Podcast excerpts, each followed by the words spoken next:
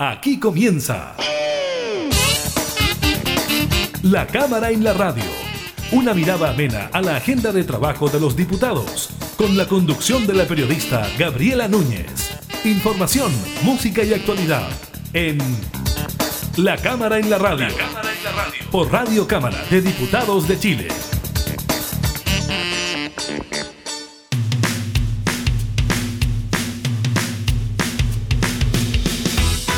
Hola, ¿qué tal? ¿Cómo están? Bienvenidas y bienvenidos a una nueva edición de la Cámara en la Radio. Estamos, como siempre, junto a ustedes entregando información legislativa y temas de actualidad. Hoy estaremos conversando con el diputado Gabriel Asensio, la democracia cristiana, sobre la presentación de la acusación constitucional contra el presidente de la República.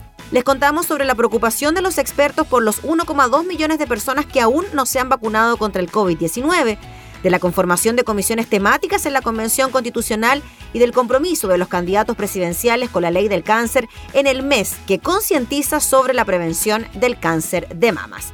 Iniciamos la cámara en la radio un paso adelante atrás. Dame algo nuevo, no repitas más. Con ese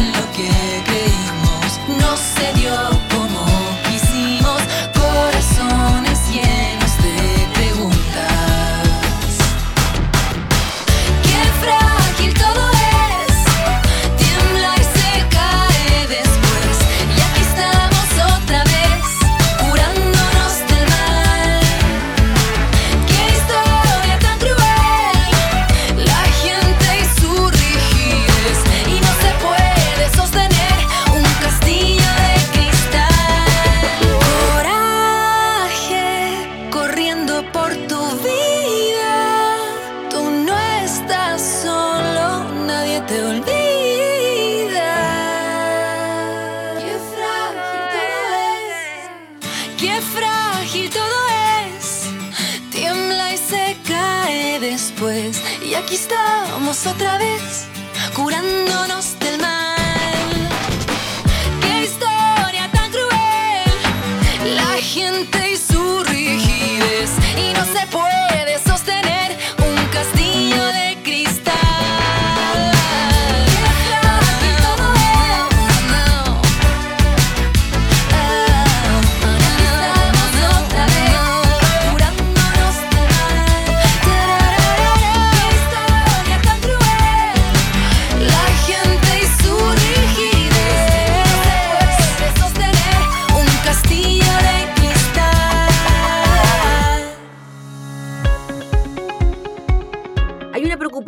real frente al aumento de casos de COVID-19. Fíjese que 1,2 millones de rezagados hay en el plan de inoculación y esto claramente enciende las alertas por una posible tercera ola de contagios. El recrudecimiento de la pandemia parece ser inminente por estos días, luego de observar cómo los contagios han ido aumentando de manera sostenida, incluso con un alza en los ingresos a unidades de cuidados intensivos. Ayer precisamente le contábamos de eso.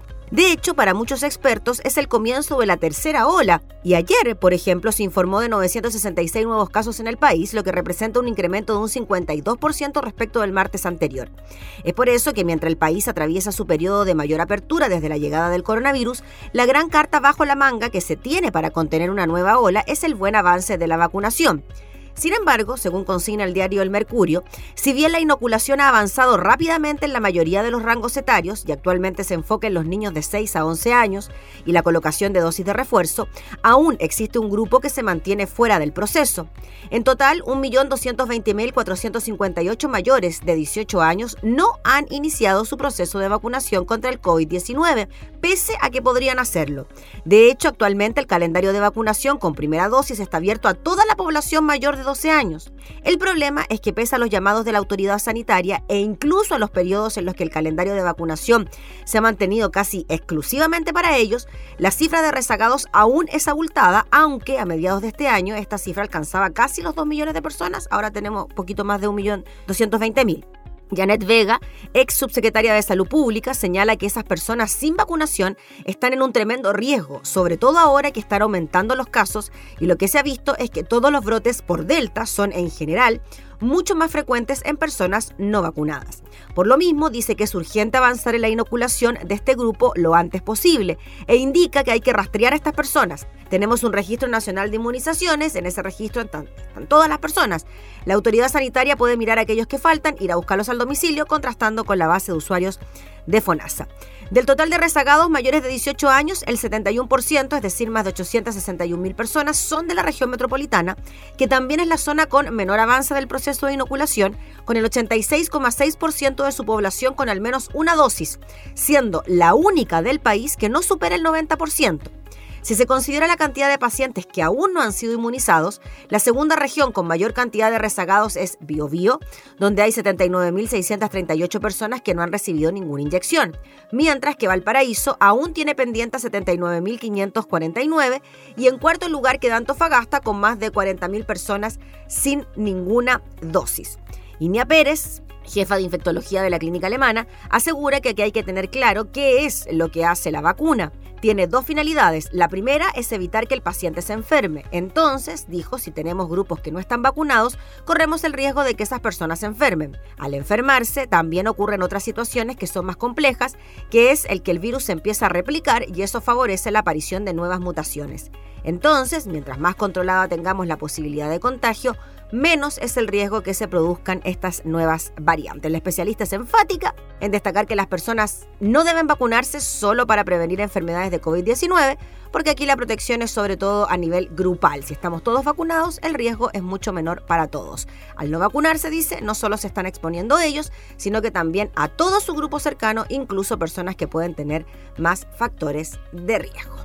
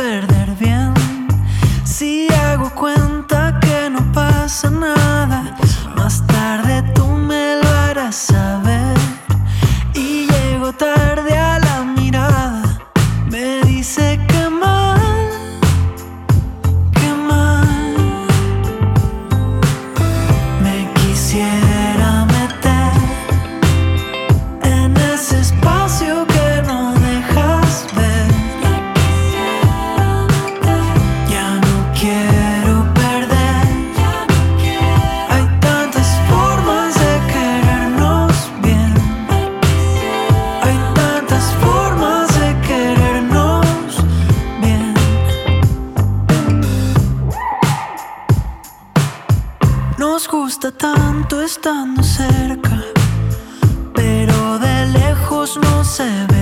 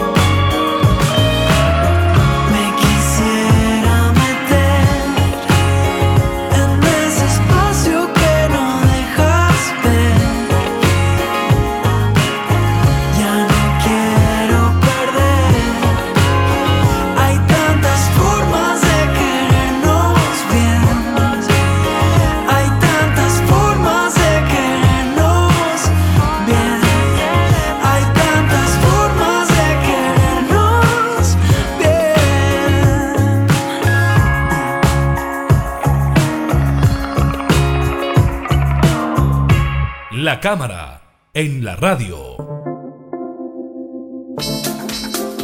Durante esta semana ya comenzaron las audiencias de la comisión que analiza la acusación constitucional presentada en contra del presidente de la República, Sebastián Piñera, por los posibles vínculos del mandatario en la venta del proyecto minero portuario Dominga. Vamos a hablar de este tema con el diputado Gabriel Asensio. ¿Cómo está, diputado? Muchas gracias por recibirnos. No, muchas gracias a ustedes. Buenos días. Diputado, justamente ayer me tocó revisar y escuchar gran parte de las intervenciones, sobre todo de los periodistas, que fueron los que denunciaron de alguna manera todo lo que ocurrió dentro de los Pandora Papers, los contratos en Islas Vírgenes, y muchos de ellos quizás se negaban a hablar de un delito en particular, pero sí hablaban de conflictos de interés y que esto podría haber expuesto a la presidencia de la República a una situación de estas características. ¿Usted coincide con ese análisis? Yo entiendo que los periodistas no puedan o no quieran o no deban eh, hablar, ¿no es cierto?, de si se configuró o no un delito porque eso más que nada, ¿no es cierto?, le corresponde a los tribunales de justicia y será la fiscalía con el resto, ¿no es cierto?, la institucionalidad del Poder Judicial los que determinen eso.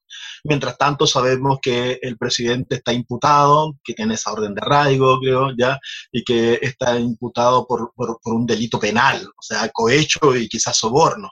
E, eso es lo que nosotros sabemos. ¿ya? Entonces, que el periodista un poco lo que quiere es entregar eh, los hechos y probablemente ni siquiera hacer una valoración eh, acerca de lo... De, entregan los hechos en frío. Y nosotros, a nosotros, por ejemplo, en la Cámara de Diputados nos va a corresponder hacer un poco la valoración política más que jurídica. Nosotros no necesitamos pruebas ya de, de, comprobar, eso lo hacen los tribunales. Nosotros hacemos la, la, valoración política. Y lo que tenemos que hacer es que con ese juicio político que nosotros tenemos, tenemos que hacerlo coincidir con lo que dice la causal, está establecida creo que en el 52, número 2, letra A, donde se establece que al presidente de la República se le puede acusar por el eh, delito este o eh, por actos de su administración comprometer gravemente el honor de la nación o por grave infracción a la constitución y a las leyes. ¿ya? Y esa, esa evaluación la hacemos nosotros con los hechos que se nos entregan ahí en esa, en esa, en esa, en esa comisión y con los hechos que luego son analizados por el Pleno de la Sala de Diputados. De hecho, diputado Asensio, ayer escuché también parte de la intervención del abogado Aldunate, que fue uno de los que redactó también este libelo, y decía que era una acusación jurídico-política y la parte política tenía que ver porque quien juzgaba precisamente era un ente político como la comisión misma, la Cámara y el Senado, y además lo jurídico tenía que ver con la parte en que afectaba las atribuciones de la presidencia de la República por esta famosa tercera cuota que se pagaría por la venta de Dominga en relación a las calificaciones ambientales que existían en ese terreno para la construcción del mismo proyecto.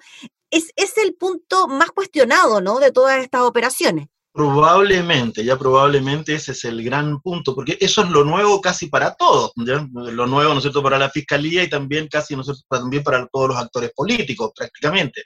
Nosotros sabemos perfectamente, y todo Chile sabe perfectamente, cuál es la personalidad del presidente. Ya, la sabemos y no hay, se, se, señala algo de eso, ¿no es cierto?, en la acusación, eh, se presenta la acusación y aparecen otros hechos más, ¿no es cierto?, ahora con este proyecto Imán, ¿ya? también tiene que ver con minería, también tiene que ver con la compra de pertenencias mineras, también tiene que ver con la familia, y, y aparece, ¿no es cierto?, que justo el señor que le está vendiendo es durante el proceso de negociación nombrado como eh, miembro del directorio de la Empresa Nacional de Minería. Entonces, todo, todo coincide, o sea, no, sé, no sé cómo es lo que dicen, si tiene patas, si tiene pico, si tiene pluma, ¿no es cierto? Si es gallina, pues no, no es, o sea, ¿para qué seguimos dándole vuelta al, tema? Pero entonces nosotros tenemos que hacer esa, esa, como te decía, esa valoración política jurídica. Yo, la impresión que nosotros tenemos que hoy día hay un gran convencimiento de que el presidente utilizó su posición, sus negocios, eh, sus, eh, eh, este, el tema de la posibilidad de estar en Islas Vírgenes, donde además se evaden impuestos, hacer una negociación que le sea favorable económicamente a él y a su familia, no a Chile, a él y a su familia, y que como consecuencia, ¿no es cierto?, de eso es casi como la culminación de todo lo que venía ocurriendo. Porque esto comienza, no, no comienza, pero esto, sus hitos en, principales también tienen que ver, por ejemplo, con Barrancones, no sé si te acuerdas de Barrancones, cuando todos pensaron, ¿no es cierto?, que el presidente se nos había convertido en un ambientalista, Y no, pues no era, era simplemente impedir que un proyecto, creo que era termoeléctrico, ya se instalara allí, porque sabía que tenía, ¿no es cierto?, el proyecto minero de Dominga que venía de atrás. Entonces el presidente llama por teléfono, se termina Barrancones, cae Barrancones y continúa libre, ¿no es cierto?, todo el espacio para la, para la Dominga. Y luego viene todo este tema, ¿no es cierto?, de esta cláusula oculta, oculta, porque se la ocultaron al fiscal. Yo creo que el fiscal Guerra en la entrevista del Mercurio, creo que del domingo, dice que este es un hecho nuevo, ¿ya? Sí. Oculta, redactada en inglés, por supuesto, ¿no es cierto? Y donde se establece esta, este, este, eso de que la cuota se paga solo si no hay eh, instalada una zona de resguardo, de protección eh, en, en, la zona donde, donde va a funcionar la minería, la minera y donde va a estar instalado el, el, el muelle. Entonces, entonces, claro, uno hace la valoración y, y, termina diciendo, mira, aquí no hay caso, no, no, no hay cómo resolver esto. Te voy decir una cosa, a juicio mío, Gabriela, yo creo que habría, eh, voté, voté tan a gusto la acusación constitucional contra Piñera por las violaciones a los derechos humanos, ¿ya? Y, y, y eso, y ese tema que quizás era el, el, el, un, un, tema extremadamente importante, si no el principal, entonces de repente queda como, como atrás, eh, queda no, no en el olvido, pero, pero, pero en la hoja de atrás, y ahora estamos discutiendo, ¿no es cierto?, uh, el, el, la, posibilidad de aprobar la acusación constitucional por estos hechos que fundamentalmente tienen que ver con un presidente que pone su interés personal, interés económico, patrimonial, personal, antes, ¿no es cierto?, que los intereses de Chile utilizando la posición que tiene, o sea, lo hace desde eh, su, la presidencia de la República. Eso es lo que estamos discutiendo, y eso es lo, lo, lo, incre lo, increíble. Diputado Asensio, en relación a lo que se viene de ahora en adelante, ¿no? El trabajo de la comisión continúa durante esta, la, próxima semana, después esto pasa a la sala de la corporación y ahí, al parecer, hasta ahora, quizás la oposición podría votar en bloque eh, a favor de esta acusación eh, constitucional y, según información de prensa, habrían al menos 10 parlamentarios parlamentarios del oficialismo que estarían eh, revisando, pensándolo, analizándolo en relación a cuál podría ser su voto. ¿Qué cree usted que podría pasar finalmente en la Cámara de Diputados, considerando que no es la última instancia, sino que esto también tiene que pasar al Senado? Mira, una cosa muy importante de lo que dice CC es la posibilidad de que 10 parlamentarios mm. del gobierno estén eh, pensando en, en, una posición distinta a la que normalmente se tiene. Muchas veces aquí se vota en bloque, ¿no es cierto? Y llega la orden y se acabó y nadie discute nada y se vota de la forma como te dice tu, tu líder o, o, tu jefe o, o, o ¿no es cierto? O en este caso el gobierno. Entonces que hayan 10 que estén pensando es, extra, es muy relevante, es muy importante, no nos había ocurrido antes. Mm. Nosotros hemos tenido acusaciones constitucionales increíblemente importantes, ya notables y probablemente comunicacionalmente muy impactantes. La acusación constitucional contra Pinochet, por ejemplo, mm. ya esa fue tremenda, fuerte, ya eh, muy, muy impactante. Y de ahí para adelante hay muchas otras acusaciones que hemos tenido de todo tipo y donde normalmente se votan en bloques y cada, y, cada bloque intenta, voy a utilizar esta palabra, pirquinear, ¿no es cierto?, al otro bloque. O sea, sacarle uno, sacarle dos, sacarle tres. En la última nos sacaron ocho, ¿no es cierto?, en la acusación contra Piñera, nos sacaron a ocho en este pirquineo, ¿ya? y esa acusación se perdió. Mm. Entonces, eso es esto yo siempre digo no sé si me entenderán esto es lo más parecido a la política ya entonces no, no, no, no, uno no anda enojado por la vida porque el otro está haciendo no es cierto lo que yo voy a considerar su trabajo convencer a otros de que de, que, de, su posición me enojo cuando el convencimiento se produce por la entrega de algún tipo de rédito en favor, ¿no es cierto?, del, del, del, del otro, del parlamentario que, que, está siendo, que está siendo sacado de su grupo. Pero esas son las cosas que nos, que nos pasan, ¿ya? Entonces, aquí en esto yo tengo la impresión de que lo notable es que haya 10 parlamentarios de derecha que estén pensando, que estén cuestionándose, que estén analizando los antecedentes, que quieran leer, ¿no es cierto?, que quieran seguramente ver lo que va a ocurrir en la sala. Y lo otro es que yo creo que nosotros partimos eh, con una fuerza inusitada ¿ya? para una acusación constitucional. Porque eh, siempre también están las dudas, siempre hay parlamentarios que van a dudar acerca de qué es lo que van a hacer, por qué, que tienen otros intereses. En este caso, por ejemplo, en la bancada de la democracia cristiana, los 12 diputados están comprometidos, ¿ya? Los 12 diputados están comprometidos. Y, y, eso no nos había ocurrido, yo creo que nunca en una acusación política o no política, ¿ya? La, la de la jueza, esta, ¿te acuerdas de la jueza? Sí. Era, era también bien, bien, bien distinta. Entonces en esta están comprometidos y yo tengo la impresión de que los 82, 83 diputados de, de, de, de la oposición están comprometidos. Eso no quiere decir que a última hora de repente, ¿no es cierto?, no vuelva, ¿no es cierto?, la cosa esta que yo te decía del tineo y nos saquen uno o nos saquen dos. Lo importante es que nosotros tengamos 78 votos. Con 78 votos se gana la acusación. Y se va a producir, la, ahí se va a producir una gran discusión. Si se llega, ¿no es cierto?, a aprobar esa acusación constitucional, ¿se suspende al presidente? Esa es una discusión, ¿no es cierto? Que hay, hay unos que dicen que sí y otros dicen que no. Y en su criterio, eso, ¿qué piensa usted al respecto en caso de que ya se tengan los 78 votos, pasa al Senado? ¿Qué cree usted que pasaría? Yo tengo la impresión de que eh, eh, con justicia el presidente debería suspendérsele de su cargo, ¿ya? Y, y en dos semanas que el, el, el el Senado resuelva. El Senado, ¿no es cierto?, va a actuar ahí como jurado. Nosotros solamente declaramos si es admisible o no es admisible la acusación. Oiga, diputado, ¿y en esa posible suspensión asumiría el ministro del Interior o la presidenta del Senado? El ministro del Interior, ¿ya? El ministro del Interior, no le corresponde ahí al ministro del Interior. En caso de que que, que, luego, imagínate que se aprobara la acusación en la Cámara de Diputados y que luego también se aprobara en el Senado, entonces ahí se produce un hecho notable, que yo creo que de esas normas que están establecidas en la Constitución y que nunca se han aplicado, o, que, son, que son de muy, muy excepcionales. Ahí, ¿no es cierto?, asume el ministro del Interior por 10 días. En estos 10 días el ministro del Interior tiene que convocar al Congreso Pleno y el Congreso Pleno tiene que elegir a un ciudadano para que termine el periodo eh, del presidente, ya porque ya estamos, ¿no es cierto?, los dos últimos años del, del mm. mandato. A cualquier ciudadano, puede ser, puede ser tú, puede ser cualquiera, no, no, no, no, no es necesario que sea parlamentario ni nada. El Congreso Pleno se reúne y dice Juanito o Juanita, ¿no es cierto? Eh, eh, y, los nom y lo nombran a él. Pero ya estamos, ya estamos hablando, ya, ya estamos, ya estamos. Pero solo en eso de la elucubración, ¿podría llegar a ser entonces Jimena Rincón la presidenta de Chile? O sea, puede ser la Jimena Rincón, puede ser tú, puede ser yo.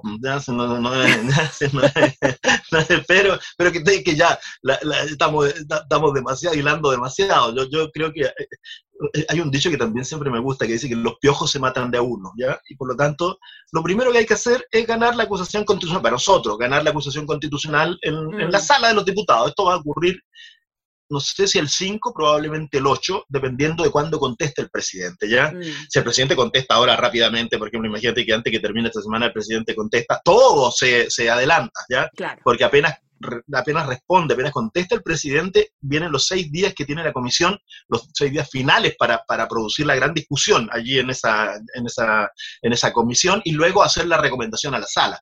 Pero, pero los plazos se adelantan, si es que dependiendo de cuándo conteste el presidente. Si va a ocupar sus diez días, yo tengo la impresión que el día 8 de noviembre se puede estar discutiendo en, en la sala. Oiga, diputado, pongámonos del otro lado, o del otro bando, o del otro sector político. ¿Será necesario? Se ha, dicho que esto es un golpe blanco. Incluso se ha igualado a un golpe de Estado. La senadora Bergo ocupó ese término. Se ha dicho que esto le hace mal al país, que a nivel internacional la imagen Chile también se ve bastante desmejorada por sacar un presidente de la República antes de que se termine el mandato. ¿Cómo ve usted ese tipo de crítica? A veces me, resulta chistoso ya que, que personas que uno considera políticamente extraordinariamente inteligente ya, digan al golpe militar del 11 de septiembre de 73, lo califiquen de un pronunciamiento, y que a una acción democrática que está en la constitución, en la constitución además de ellos mismos, ¿ya? O sea, no, no es un invento, no es de la nueva constitución, la que escribieron ellos mismos, está establecido el recurso de la acusación constitucional y sus efectos, y a eso lo califican de golpe. Mm. Eso es un poquito chistoso, no, no, no tiene, no, no hay cómo, de que no, no, es posible comparar una cosa así, ¿ya? O sea, no, puede, no puedes decirle, ¿no es cierto?, al golpe del 11 de septiembre del 73, hablar de pronunciamiento, ¿ya? Y a este calificar, a esta acción democrática, calificar, ¿no es cierto?, de golpe blanco, solo porque tú no estás de acuerdo con ello. Está bien, eso eh, está bien, si, si, si, también, ¿no es cierto?, en, en, la lengua de los políticos, ¿no es cierto?, abundan las palabras, no, no hay, ¿ya? Entre las palabras huecas, además. Entonces, yo, yo tengo la impresión de que, de que aquí lo que nosotros tenemos que hacer es recordar siempre que hay una constitución que la queremos cambiar, ¿ya? que se está trabajando para cambiarla, pero esta constitución que tenemos hoy día es la que nos rige y dentro de esa constitución están los actos de fiscalización y está también la acusación constitucional. Y esa acusación constitucional es no solamente eh, legítima porque está allí en la constitución, además es democrática, es el mecanismo que tenemos, ¿no para cuando tenemos hechos tan graves como eh, corrupción o cuando tenemos hechos tan graves, ¿no por de faltas al principio de la probidad cuando tenemos ¿cierto? estos hechos tan graves eh, que terminan haciendo que eh, se utilice la posición de, un, de, un, funcionario como el presidente de la República, se lo utilice para sus negocios personales. O sea, eso no, no, no, no, no, no hay como, como, como comparar una cosa y otra. ¿ya? ya, pues diputado Gabriel Asensio, le agradecemos enormemente por su tiempo para hablar de este tema. Estamos súper atentos a lo que ocurre en la comisión, también después al debate que se pueda producir en la sala de la Cámara sobre este tema tan importante para el país. Hay hartos temas, tenemos hartos temas en, Mm. en- en la Cámara ya. Este era uno de los tantos temas y la próxima semana yo creo que vamos a estar además muy presionados o no sé, eh, por el tema presidencial, por la campaña presidencial. Tú sabes que esas cosas todo va avanzando y, y todo, todo, todos dicen cosas que favorezcan a sus candidatos. Entonces está, está bien, vamos a ver, ¿no es cierto?, de lo que nos ocurre. Yo te agradezco mucho la entrevista, eh, Gabrielita, y nos estamos viendo. Saludo a todos los muchachos del canal. Ya, un abrazo grande. Gracias, diputado, que tenga buena jornada. Era el diputado Gabriel Asensio hablando entonces sobre la acusación constitucional en contra del presidente de la República.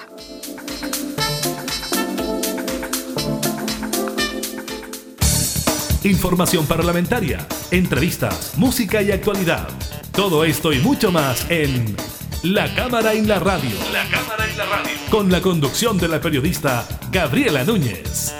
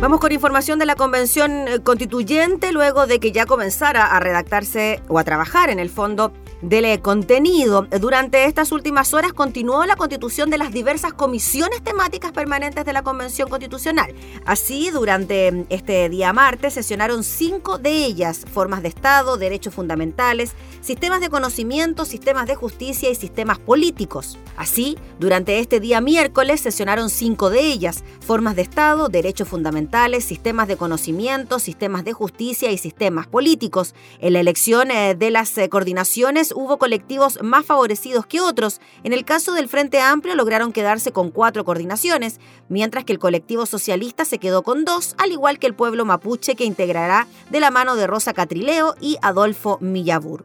La derecha, por su parte, optó por respaldar a convencionales más moderados en algunas de las instancias, dado que al tener minoría no obtuvieron ninguno de esos espacios. Sin embargo, este escenario puede cambiar, ya que aún queda por elegir cuatro coordinadores más, lo que se definiría durante estas próximas jornadas cuando sesionen las comisiones de medio ambiente y la de principios constitucionales. El rol de quienes liderarán estas instancias será clave, ya que entre sus funciones está el organizar el trabajo que viene en el marco del debate constituyente. Una de sus tareas será efectuar las propuestas de itinerario de los temas que se abordarán, el cual estará sujeto al cronograma general de la constituyente. La primera en elegir a sus coordinadores fue la de Formas de Estado, donde Jennifer Meya y Adolfo Millabur se alzaron con el cargo tras obtener 14 y 17 preferencias respectivamente. Después le siguió la de Sistema Político con Rosa Catrileo y Ricardo Montero por 18 votos y 13 cada uno. Sin embargo, el proceso de elección de estos cargos fue más complejo en las otras tres instancias. En la de Sistemas de Conocimiento, en tanto, hubo una primera votación para definir por 13 votos contra 2 que los coordinadores que sean elegidos durarán tres meses en el cargo. Tras eso, se eligió por nueve votos a Cristina Dorador de Movimientos Sociales para que asuma el puesto. Tras ella fue escogido Ignacio Achurra con nueve preferencias. Por su parte, en la de Derechos Fundamentales y tras una larga deliberación, se eligió en segunda votación a Matías Orellana, quien obtuvo 18 votos, mientras que en una cuarta oportunidad se escogió como su acompañante a Damaris Abarca con 18 preferencias. Tras asumir, Orellana indicó que, a mi juicio, esta es la comisión más ciudadana desde la perspectiva que viene a tratar los temas que afectan en la vida común a las personas comunes y corrientes. Donde hubo más complicaciones fue en la de sistemas de justicia, donde tras seis votaciones, Vanessa Hop, de Movimiento sociales, se logró alzar con la primera coordinación tras conseguir 18 votos y en una séptima oportunidad los convencionales se decantaron por Cristian Viera, quien logró 12 preferencias.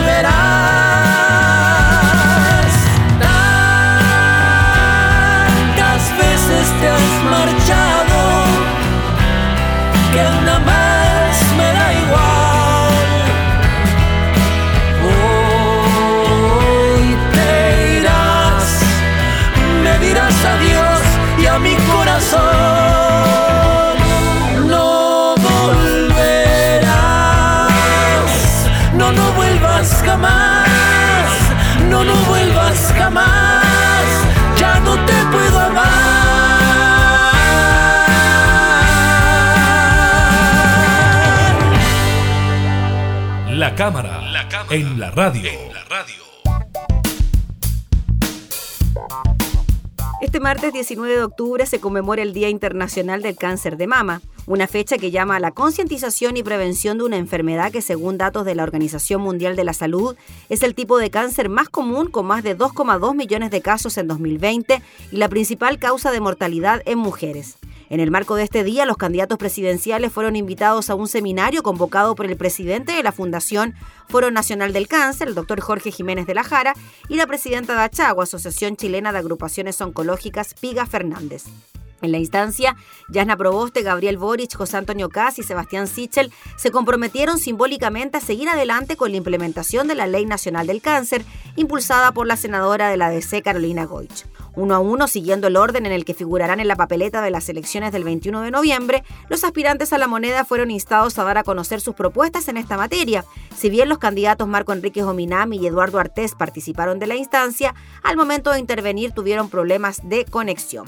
Quiero agradecer, dijo Yasna Proboste, quienes transformaron esta ley en una cruzada nacional, mostrando una realidad que muchas veces se vivía en silencio y soledad, y hacerla más colectiva y social hasta lograr contar con una política que se hiciera cargo de ello. Estas luchas dan sentido a la política, por eso es que el liderazgo de Carolina, por la senadora Goich, es muy revelador de lo que hoy debe hacerse en otros ámbitos de la vía social y política, dijo Proboste mencionando a su compañera de bancada. Solo dictar la ley no es suficiente, debemos hacer una aplicación real, sin resquicios, sin dilaciones, un plan integral de investigación, formar especialistas, financiar diagnósticos y tratamientos en base a evidencia científica actualizada. La ley crea y dispone de una ley oncológica nacional para trabajar en red con establecimientos públicos y privados a lo largo del país para mayor eficacia, mejores resultados sanitarios, pero sobre todo en una respuesta rápida a los pacientes, destacó la senadora. En tanto, Gabriel Boric dijo que es un tema que nos une transversalmente, independiente de nuestras diferencias políticas o la reyerta cotidiana de una candidatura. Creo que eso es tremendamente valioso y ojalá sigamos encontrando temas que nos unan pensando en Chile y el bien común, dijo el candidato a Prueba Dignidad, agradeciendo la invitación. En materia de cáncer, felicitar el trabajo de la senadora Goich. Personalmente dijo sé lo difícil que es abordar y lo terrible que implica un diagnóstico de cáncer. Desde regiones, muchas veces, además de la incertidumbre, significa viajar por la falta de especialistas y por ende deben moverse a centros urbanos más grandes o directamente a Santiago, como me tocó ver con mi hermano menor, a Valdivia en el caso de mi abuelita. José Antonio dijo que muchas veces desde el mundo político o público no se toman con diligencia los temas sociales y prueba de ello es que ustedes, la Fundación Foro Nacional del Cáncer, Achago y la senadora Goich, estuvieron cerca de ocho años trabajando para sacar adelante esta ley que contempla varias áreas y tenemos que seguir trabajando en develar la importancia de esta materia, sobre todo en temas de prevención, dijo el candidato del Frente Social Cristiano. Hay un retraso importante producto del tema de la pandemia y tenemos que actualizarnos y lograr mayor prevención. Debemos trabajar también en la formación de nuevos oncólogos, que hoy día, considerando chilenos y extranjeros, es bajo 200. Por su parte, Sebastián Sichel dijo que creo que este es uno de los temas que debe tener más prioridad por razones bastante obvias. Con la pandemia, agregó, quedó una brecha aún más profunda en el tratamiento y prevención del cáncer. Hoy tenemos un 60% menos de exámenes y más de 60.000 y tantos pacientes han quedado con sus garantías oncológicas vencidas. Por lo tanto, el próximo gobierno va a tener un desafío monumental al intentar superar brechas que se generaron por la discriminación del COVID a patologías como el cáncer. Habrá que hacer una inversión de volúmenes distintos a los pensados, dijo. Se calcula que 40 mil millones se necesitan solo para superar la brecha que generó el COVID en prestaciones. Como presidente, quiero agregar los recursos adicionales a los 60 mil millones que considera la ley del cáncer, dijo el candidato de Chile Podemos Más.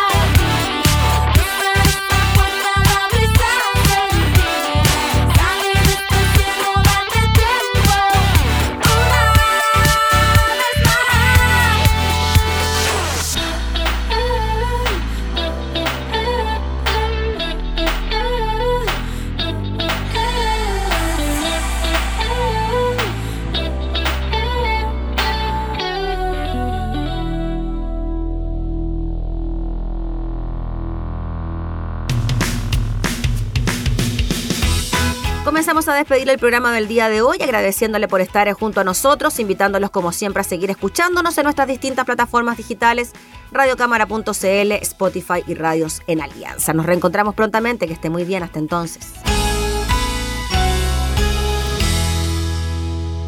Hemos presentado